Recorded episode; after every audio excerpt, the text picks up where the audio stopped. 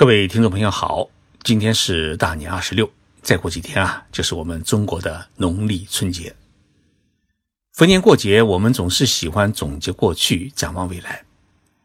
二零一八年的中国经济继续维持了百分之六点六的 GDP 的增长率，这数据啊是来之不易。二零一九年的中国经济会不会比二零一八年好过一些？我们中国政府许多企业。正在采取各种措施，努力维持中国经济的平稳的、健康的发展。那么，日本的企业界和学界，他们是如何看待二零一九年的中国经济？他们对于中国经济提出了哪些建议？我觉得，第三只眼睛看中国，有时候啊，会带给我们不一样的视角和观点，给予我们新的启发和感受。所以，今天的节目。我就跟大家来聊一聊，我前几天在东京参加的一个小型的内部会议，听一听日本人他如何看待我们中国经济的前景。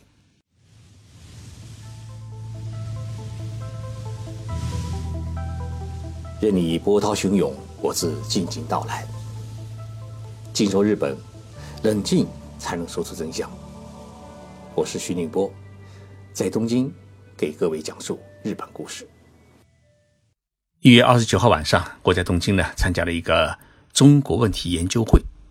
和一群日本企业的负责人和大学教授等学者一起呢聊二零一九年的中国经济。新年伊始，预估全年中国经济的走势，时间呢显然过早，但是看得出与会的二十多位日本人心事呢。比我还沉重。会上发了一份资料，是中国海关在十四号公布的二零一八年中国外贸进出口的一个统计数据。这个数据显示呢，中国在二零一八年外贸进出口总额呢是突破了三十万亿元，中国对外贸易额呢刷新了历史的最高纪录。那么这个数据呢是十分令人欢欣鼓舞的。数据还显示，二零一八年的中国外贸进出口总额比二零一七年增加了百分之九点七。日本富士通综合研究所的一位研究员说：“啊，虽然全年的数据看起来还是比较欢欣鼓舞的，甚至可以忘记美国打压的苦楚，但是呢，十二月份的对外贸易额是大大低于预期，与去年同期相比，中国的增长率呢？”从十一月的百分之三点九，已经下降到负百分之四点四，下降的幅度远远超出了预测。在出口全面减速当中，美国、欧盟、日本等主要出口地的出口呢，已经是出现了减少。美国是减少了百分之三点五，欧盟呢是减少了百分之零点三，日本是减少了百分之一。同时，进口呢也出现了滑坡，十二月份与去年同期相比的增长率从十一月的百分之二点九下降到了十二月的负增百分之七点六，这是二零一六年七月以来下降幅度最大的一次，反映出了中国国内内需的一种疲劳的程度。金额和数量方面，主要是大宗商品的进口减少。像石油和铜等大宗商品价格下跌，导致了进口总额的下降，特别是煤炭和铜的进口也大幅下降。煤炭和铜比前一年减少了百分之五十五，铜是减少了百分之十一点三。我向大家提供了中国国家统计局在二十一号公布的二零一八年中国国内生产总值，也就是 GDP 的增长率。二零一八年，中国的 GDP 的总值达到了九十万零三百九亿元人民币，首次跨过了九十万亿元的大关，同比增加了百分之六点六，实现了百分之六点五左右的一个预期的 GDP 的发展目标。但是呢，与会的日本的企业人士和学者认为，从各个季度来看。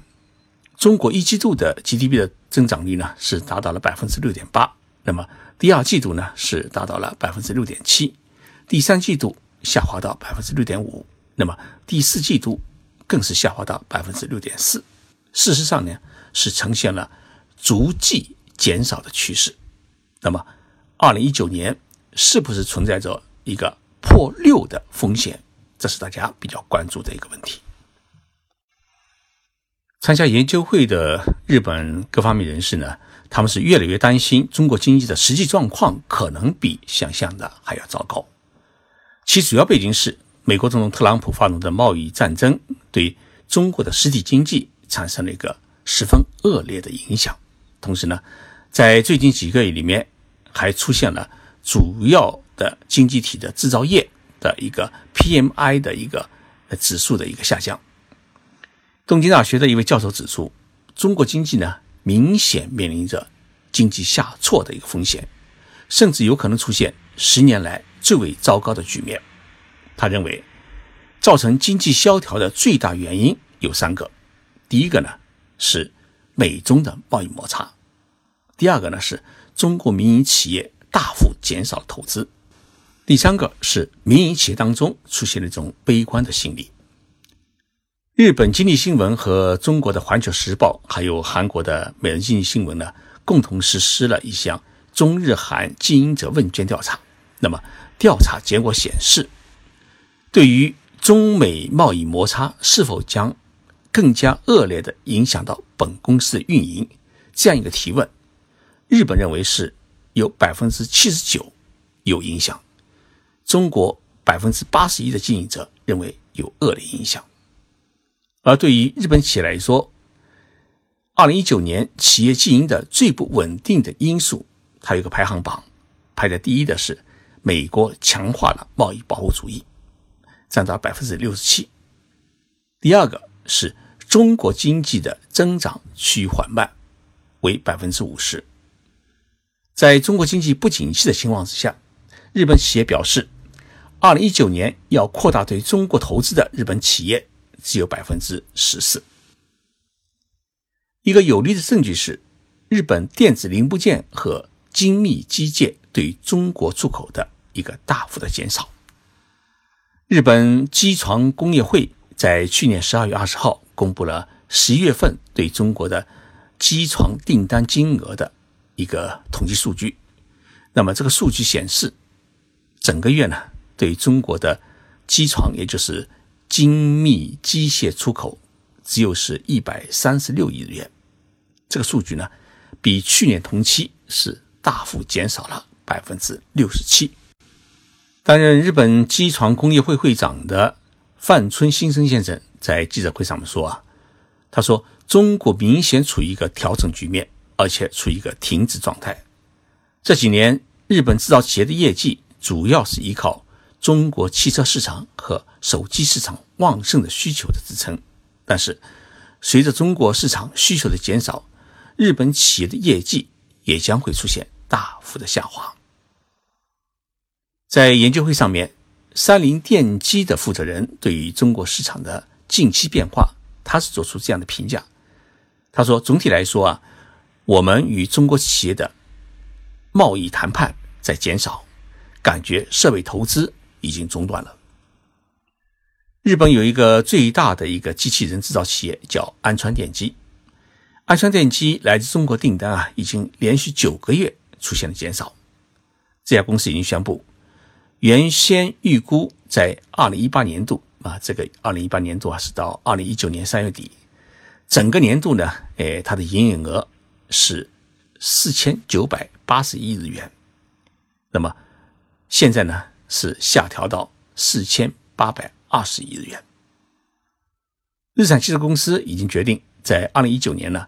中国工厂的生产量要减少百分之二十左右。二零一八年把自己公司的业绩做下调的，不只是安川电机，还有日本最大的电子零部件制造企业之一的日本电产集团。据悉，日本电产集团十二月份对中国的出货额减少了百分之二十以上。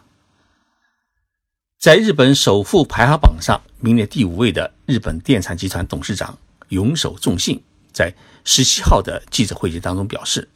他说，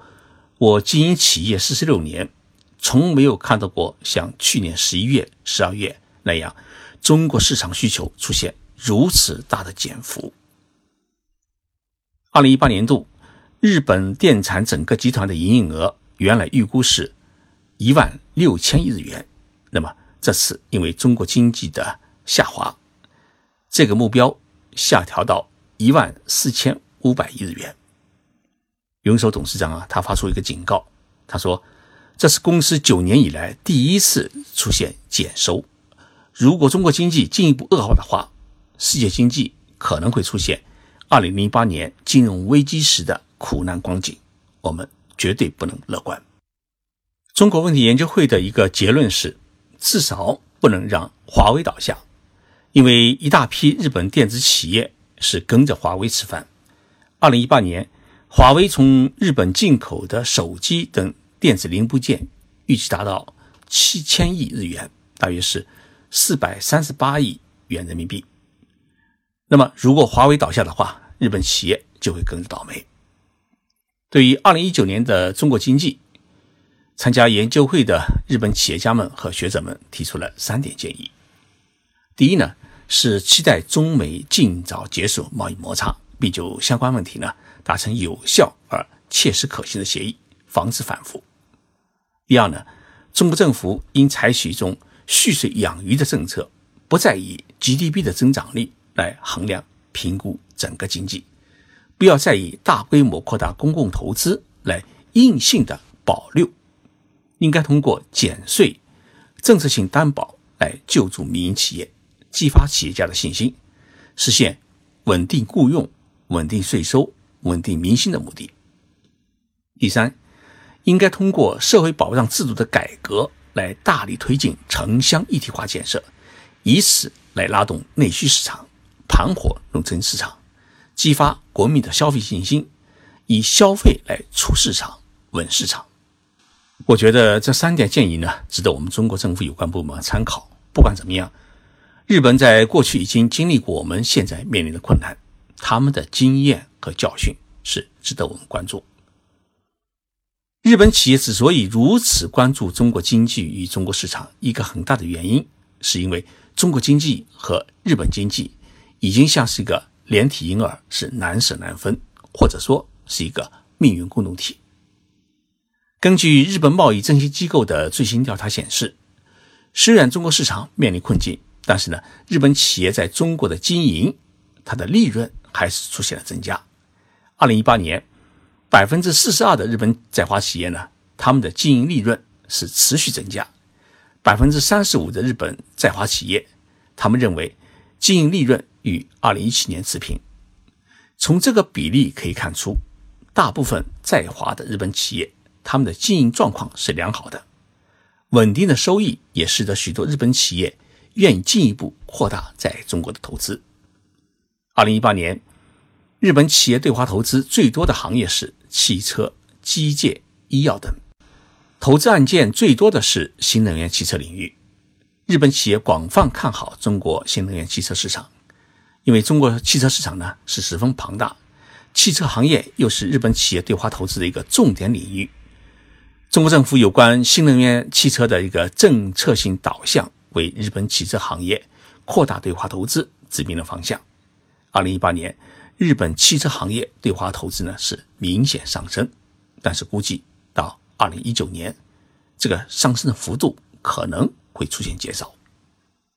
另外，日本企业对“一带一路”相关项目的投资热度在上升。近两年来啊，日本企业对中国的一带一路的项目的关注度是不断的提高，投资有所增加。现在呢，日本企业对“一带一路”项目的投资已不再局限于中国境内。而且扩展到了第三方市场。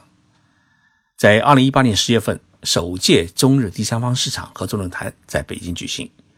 论坛期间签署了五十二项合作协议，两国第三方市场合作将聚焦在第三国的基础设施投资领域，特别是交通物流、产业升级以及金融支持等领域。这也意味着日本对“一带一路”的参与将。不断深入，中日两国共同开拓第三方市场的一个战略的愿景，将为两国经济与技术的紧密合作提供更为广阔的一个合作的舞台。正因为如此，在中国问题研究会上面啊，与会的企业家们和专家们跟我说的最多的一句话是：“中国好，日本就好。”希望中国渡过难关，继续保持发展态势。我想这一句祝愿的话，也是新的一年中日两国经贸合作的一个基础。谢谢大家收听今天的节目。今天我写了一篇文章，题目叫《妈妈过年我一定回家》。这篇文章呢，发表在公众号“静说日本”上面，其中写了这么一段话：“父母在家在，这种感觉年轻时没啥体验，如今是越来越强烈。所以过年啊，我一定要回老家，回老家呢去陪伴年迈的父母啊。”一起来迎接新年到来。不少听众朋友正在赶回家过年的路上面，希望大家注意交通安全，平安到家。我们一起来迎接新年到来。